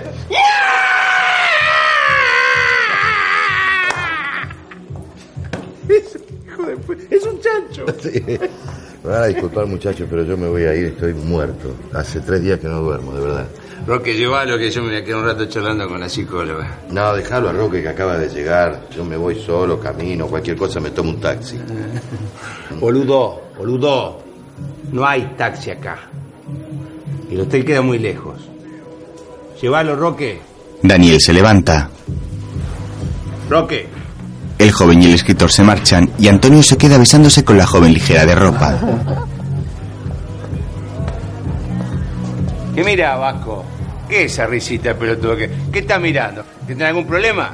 Más tarde Rocky y Daniel van en la moto a toda velocidad y circulando por una carretera oscura.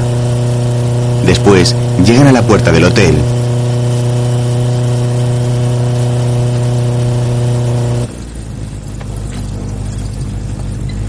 Daniel se baja y se quita el casco para entregárselo al joven, que se marcha a toda velocidad. A continuación entra en su habitación y Julita está semidesnuda en la cama. ¿Qué haces acá adentro? ¿Cómo hiciste para entrar? Andate ya mismo, por favor. Vos sabías la relación que yo tengo con tus padres. Pará con todo esto. Dale, no me rechaces. Quiero que te vayas. Está tu padre y está tu novio también. No es más mi novio, cortamos, es un bruto y un imbécil. No me interesa. Vestite y andate. Me quiero ir de este lugar, no me quiero quedar acá y tener la vida de mierda que tiene mi vieja. Te vestís y te vas. La joven comienza a vestirse con gesto enfadado, mientras Daniel se sienta y lee la carpeta que le entregó Ramiro.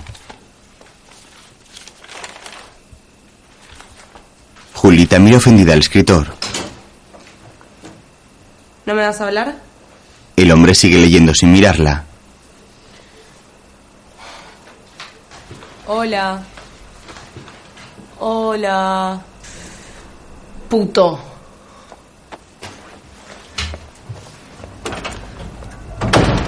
La joven se marcha enojada y Daniel se levanta a cerrar la puerta con llave.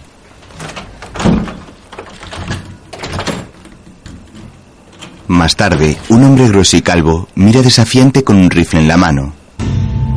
Después, otro señor, con una bata azul, sostiene otra arma de fuego. A continuación, un joven en bicicleta lleva una pistola en el bolsillo de su sudadera.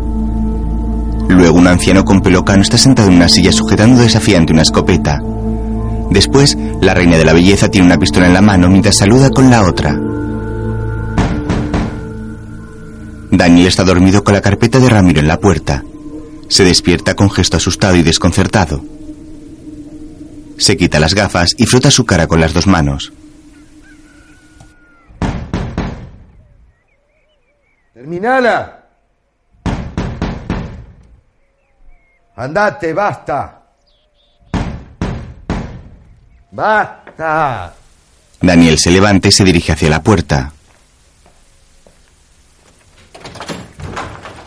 Antonio está al otro lado visiblemente embriagado. Antonio. El amigo entra en la habitación. Tiene la nariz ensangrentada. Después se tumba en la cama. Mira y señala a Daniel con gesto amenazante.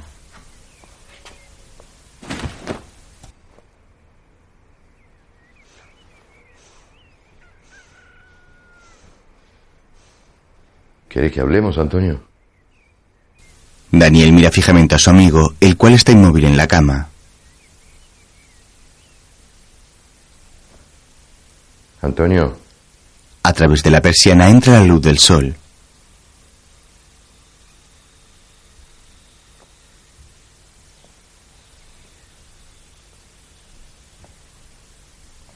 Después, Daniel se sienta en la silla de su habitación y mira a Antonio como duerme.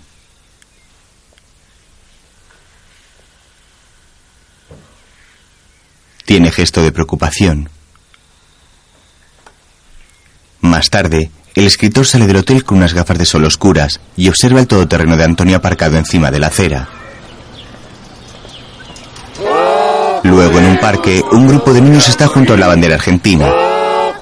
Daniel y el alcalde están de pie al lado de un monumento tapado con una sábana blanca.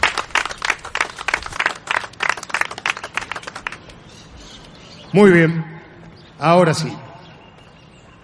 Vamos a ver qué tenemos por acá. Cacho retira la sábana blanca.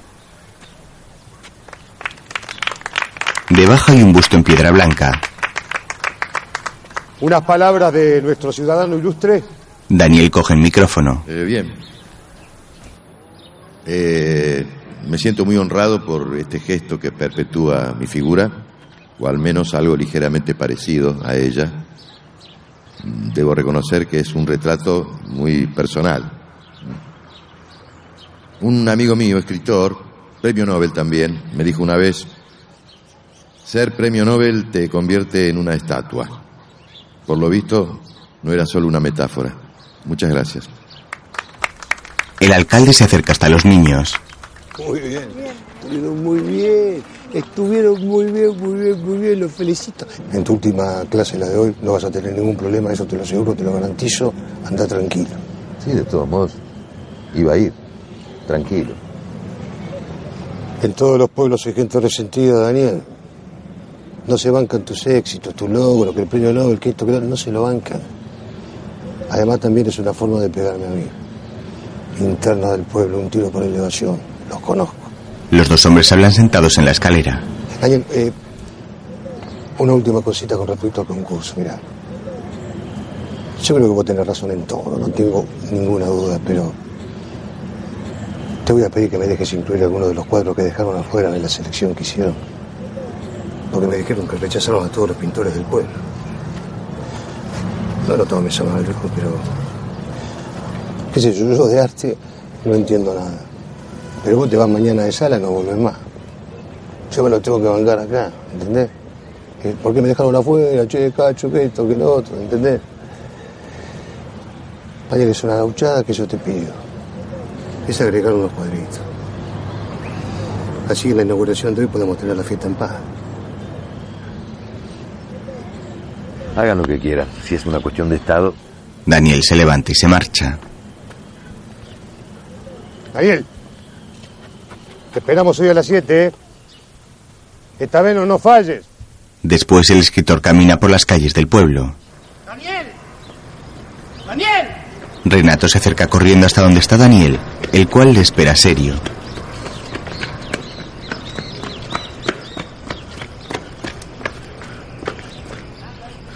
¿Cómo nos cagó, eh? No vino al final. Esta noche, ¿cómo la ve? ¿Cómo era tu nombre? Renato. Renato. Sí. Mira, yo ni fui ni voy a ir a tu casa porque no te conozco, no sé quién sos. ¿Está claro? Y vos tampoco me conocés a mí.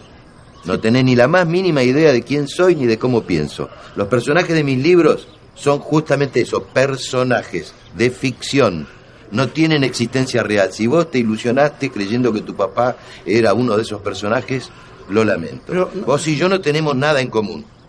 Salvo el haber nacido acá. O sea, nada. Yo no los cagué, como vos decís. Porque no tengo la obligación de ir a tu casa por el solo hecho de que vos me hayas invitado. No soy un objeto del cual vos podés disponer. ¿Está claro? Vos tenés que invitar a alguien a quien realmente le interese tu invitación. Bien, pero- Porque no funciona como vos crees. Escúchame, te estoy hablando. Sí, sí. No funciona como vos crees. Tiene que ser de ida y vuelta, recíproco. ¿Entendés? Yo normalmente no me tomaría este trabajo, no te daría tantas explicaciones. Pero hoy, no sé por qué, tengo ganas de decir lo que pienso de verdad, como si nos conociéramos realmente. Pero se trata de mi padre, por favor. Buenos días. El escritor se marcha. A continuación sigue caminando y el coche de Irene se acerca a toda velocidad. La mujer frena y se baja del vehículo con gesto de enfado y empuja a Daniel.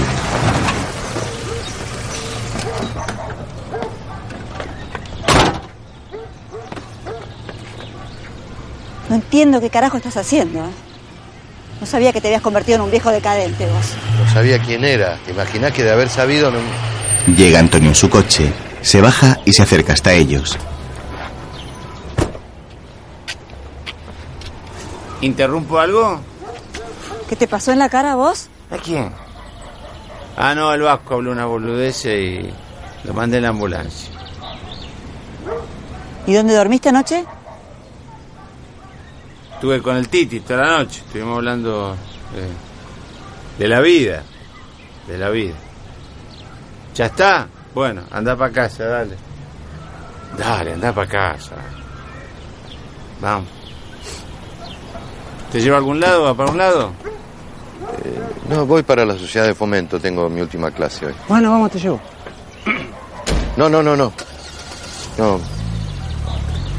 Prefiero ir caminando así me aireo un poco. No te olvides que después vamos a cazar chanchito, ¿eh? Ya. ¿Eh?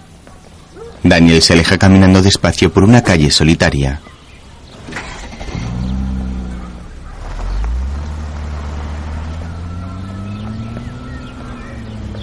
El hombre está cabizbajo y lleva las manos en los bolsillos. Después está en la sala de las charlas con muy pocos asistentes. Hoy soy una figura ilustre, aunque muchos no sepan muy bien por qué. Una clase de prócer a la que se saca del ropero y se la plumerea para que asista a algún acontecimiento cultural y diga algunas frases de ocasión para después volver a guardarla en el ropero.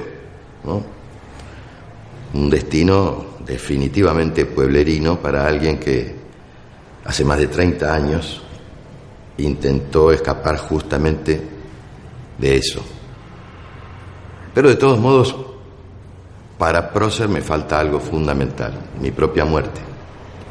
Y por último, un aplauso para ustedes, por seguir viniendo. Para ustedes. Más tarde sale del edificio y le está esperando la policía. Lo llevamos. No, no, gracias. Se marcha caminando. Después llega hasta una casa rosa con una cristalera y se acerca a mirar. Dentro hay una barbería con pelos en el suelo. Un anciano abre una puerta y se asoma a verle.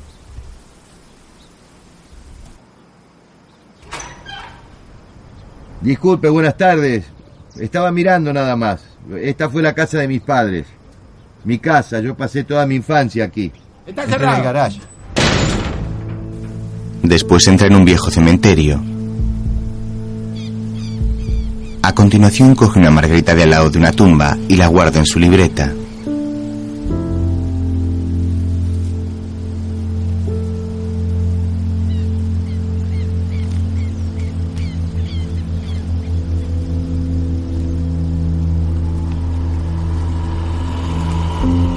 Al salir, observa a un hombre en su ciclomotor, cargando un gran bidón y circulando por una carretera de tierra. Más tarde está en la habitación del hotel. Coge la medalla de ciudadano ilustre y la guarda en el bolsillo de su abrigo. ¡Hijo de puta! A continuación, en la entrada del hotel está Ramiro agachándose cogiendo unos panfletos que han vertido por toda la calle con la cara de Daniel, el cual coge uno, lo observa y se lo guarda. Mira a su alrededor con gesto serio y se marcha caminando.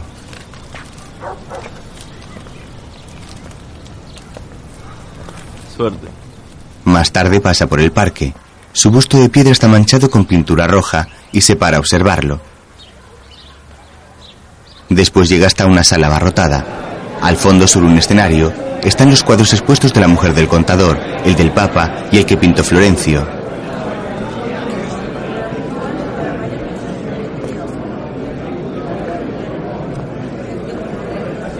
Daniel los observa con gesto muy serio. Después, Bueno, amigos, es un gusto para mí inaugurar este concurso de pintura y un honor además de que el presidente del jurado sea nada más y nada menos que Daniel Mantovani, artista salense que ha conquistado el mundo y que desde hace dos días es ciudadano ilustre de nuestro querido pueblo. Ha sido jurado además Emilce, nuestra secretaria de Cultura, y Méndez, que no está aquí por razones personales, él ya no, no trabaja con nosotros. Estoy convencido de que la cultura es central en el desarrollo de toda sociedad y que desde el Estado tenemos la obligación de promoverla. Les quiero agradecer a ustedes que nos ayuden a defender nuestra cultura. Daniel coge el micrófono. La mejor política cultural, la mejor política cultural es no tener ninguna. Defender a nuestra cultura. Siempre se considera a la cultura como algo débil, como algo frágil, como algo raquítico que necesita ser custodiado, protegido, promovido y subvencionado. La cultura es indestructible, es capaz de sobrevivir a las peores hecatombes. Hubo una tribu salvaje en África en cuyo lenguaje no existía la palabra libertad. ¿Saben por qué? Porque eran libres. Creo que la palabra cultura sale siempre de la boca de la gente más ignorante, más estúpida y más peligrosa. Yo personalmente no la uso nunca. Señores, estas no son las obras que habíamos premiado, ni siquiera son las obras que habíamos seleccionado. Y tampoco habíamos elegido, ni mucho menos premiado, la obra del doctor aquí presente. ¡Callate, apátrida! ¡Sorete! ¡Invertido! ¡No, no, pará! ¡Cagón! ¡Cagón! ¡Vení acá, cagón! ¡Cagón! ¿Qué haces? Daniel se esconde agachado detrás de una mesa mientras los hombres de Florencio le tiran huevos. ¡Ciudadano ilustre! ¡La puta que te parió! Vení acá, vení a la calle, si sos hombre, la concha de tu hermana, ciudadano ilustre te voy a dar. Vení a la calle si sos hombre, turro, traidor de mierda, la puta que te parió. No me toques, salí a la calle, te espero afuera, ciudadano dar. Unos hombres sacan de la sala a Florencio y Daniel sale detrás de la mesa con un huevo explotado en el hombro del abrigo. Ya me voy, pero quiero decir algo más. Confieso que no me cae tan mal tener detractores que me repudien con tanta vehemencia. Y a pesar de la tremenda brutalidad de estas acciones, siento una íntima satisfacción ante una expresión del pueblo en contra de lo instituido, o sea, yo mismo. Pero vayamos al punto. Como curtido observador de la comedia humana, siento como una obligación tratar de hacer de este mundo un lugar menos horrible. Sé que es una batalla perdida, pero eso no significa que abandone la lucha. Ustedes sigan así, sigan igual, que aquí nunca cambie nada. Mm, Sigan siendo una sociedad hipócrita y estúpidamente orgullosa de su ignorancia y de su brutalidad. Lamento haberles causado tantos trastornos, sigan con su apacible vida, sigan haciendo de Salas este paraíso entrañable. Nada más. Saca la medalla y la deja sobre la mesa. No, Daniel, salga por la puerta de atrás. Venga, venga, venga. Ramón le dirige hacia una salida por el escenario. Cacho mira al público con gesto de confusión. Más tarde Daniel camina toda prisa por la calle y mira hacia atrás con miedo. De frente aparece Irene en su coche y se para.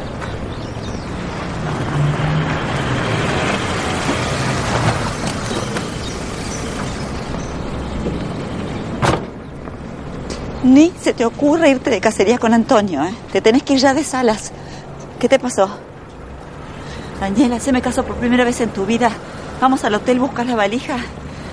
Te tengo que sacar ya mismo de acá. Los dos se montan en el coche.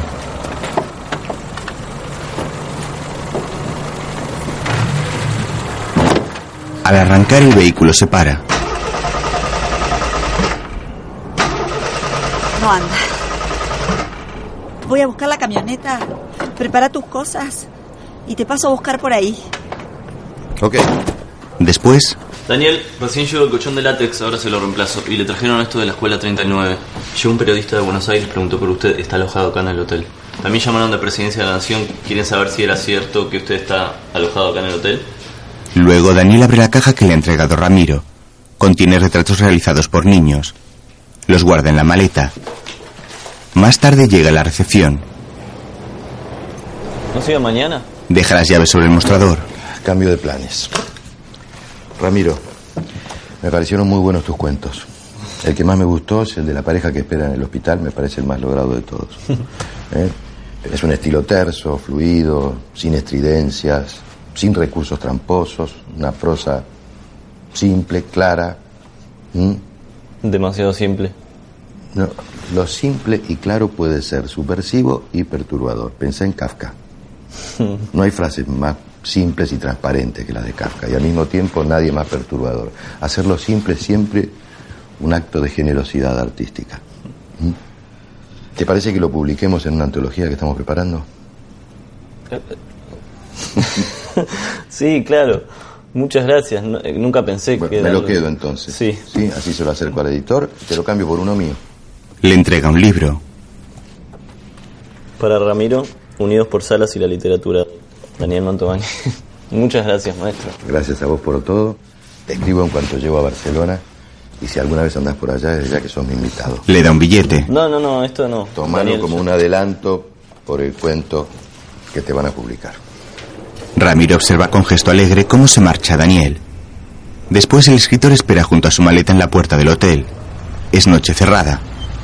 Un coche de policía pasa por delante circulando muy despacio.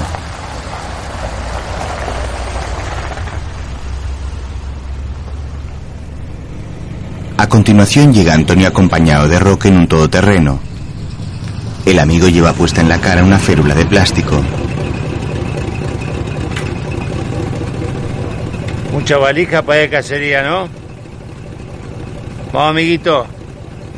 Vamos. Antonio le hace un gesto para que se suba en la pickup. Daniel coge la maleta, la sube y después se monta él. Ah, Titi, Irene no pudo venir, ¿sabes? Pero te manda saludos. Daniel va de pie sobre el vehículo y se ponen en marcha. Capítulo 5. La cacería.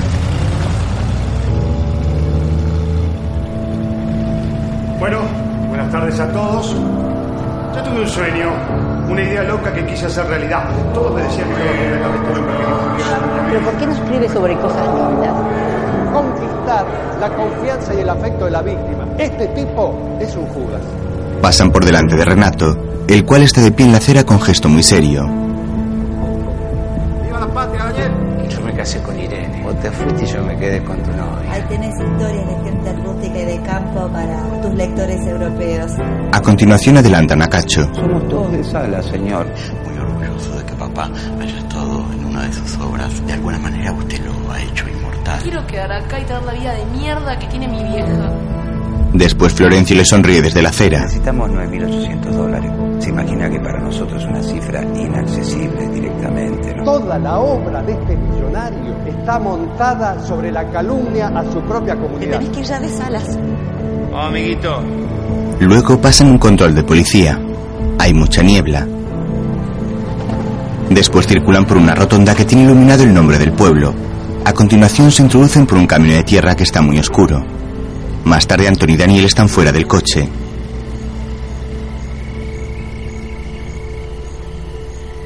Roque, alcanza de las cosas. Escúchame, Antonio. Ya te no diga nada, está todo clarísimo.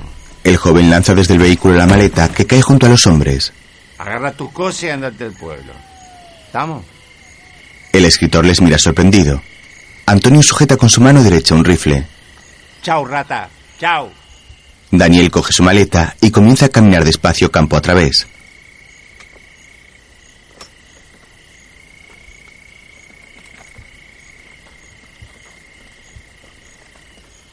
Se pierde en la oscuridad. ¡Corre, carajo! Antonio coge su arma y la coloca en posición de disparo. Después observa a su amigo tras la mira de visión nocturna de su arma. Bien cerquita de los pies, así te cagás bien en la pata, hijo, una gran puta. ¡Corre! Daniel comienza a correr. Antonio apunta cerca de sus piernas. El escritor corre a toda prisa.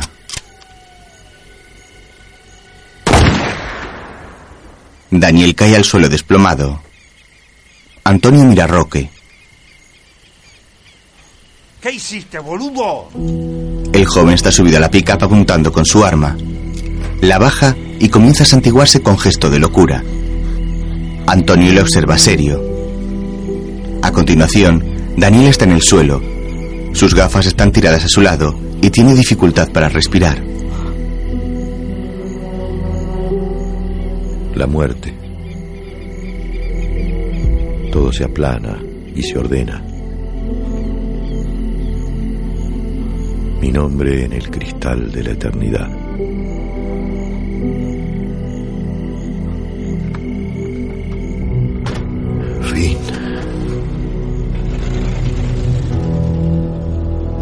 Daniel está en el suelo con los ojos cerrados. Después la imagen funde a negro. En otro momento, dos jarrones lucen flores blancas. Sobre una bandeja hay varias tazas y vasos de cristal junto a una jarra de plata. Un mayordomo con guantes blancos espera a su lado inmóvil. Están en una sala con las paredes de madera. En otro lugar de la estancia, Nuria, vestida con un traje de chaqueta negro, habla, con gesto serio, con un hombre moreno también con traje. Después, sobre una mesa, hay un micrófono y enfrente una silla vacía.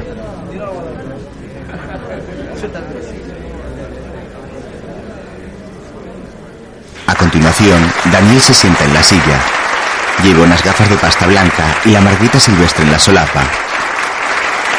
Nuria deja a su lado sobre la mesa un libro. Hola a todos, buenas tardes. Soy Vicente Aristizábal, editor de Daniel Mantovani. Gracias por venir a la conferencia de prensa de su nueva novela, El Ciudadano Ilustre. Ahora Daniel os va a hacer una breve lectura de la obra y después va a contestar algunas de sus preguntas. Daniel coge el libro, lo abre y se acerca al micrófono. El Ciudadano Ilustre, capítulo 1, la invitación. Irse no es dejar de estar. Durante años, cuando acá llegaba el invierno, yo sentía el verano de mi pueblo en el cuerpo. Ya no es así. Esta historia empieza con una carta, una carta de papel. Proviene de mi pueblo, Salas. Creo que hice una única cosa en toda mi vida, escapar de ese lugar. Mis personajes nunca pudieron salir y yo nunca pude volver. Después, Dos últimas preguntas. Allá. Sí, eh, Alex Bussard, de Canal Plus. Primero quiero felicitarlo por la novela. Y ahora va la pregunta. Eh, si bien El Ciudadano Ilustre transcurre en salas como sus obras anteriores, la novedad más saliente en este caso es que usted es el protagonista. ¿No considera demasiado egocéntrica esta decisión? Todos los escritores somos egocéntricos, autorreferenciales, narcisistas y vanidosos. Creo que eso constituye una herramienta absolutamente imprescindible para la escritura.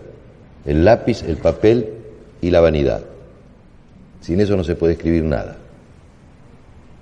Última pregunta, por favor. Carlos Ramírez, de La Vanguardia. ¿Cuánto hay en su novela de verdadera creación y cuánto de realidad? ¿Importa eso, mi amigo? ¿Mm? La realidad no existe.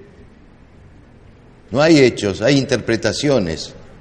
La verdad, o lo que llamamos la verdad, es una interpretación que ha prevalecido sobre otras. No me está contestando lo que le pregunto. Usted está Para evadiendo usted. la pregunta. Con respecto a lo de las interpretaciones. se abre la camisa. Esta cicatriz, ¿qué es? ¿La ve? ¿Qué es? ¿Una antigua cirugía? ¿La marca por la caída de una bicicleta? ¿O una herida de bala? Tarea para el hogar. Muchas gracias. Bueno, y ahora sí, las fotos. Más tarde, un numeroso grupo de fotógrafos retrata al escritor sentado en la silla donde ha realizado la lectura.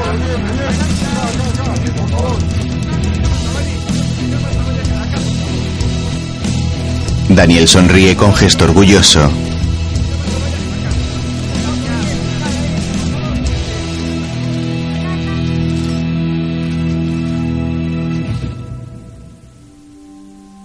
El Ciudadano Ilustre, una película protagonizada por Óscar Martínez, Daddy Brieva y Andrea Frigeiro, entre otros actores, con la participación especial de Nora Navas. Escrita por Andrés Duprat y dirigida por Gastón Duprat y Mariano Con. Sobre un fondo negro aparecen los títulos de crédito.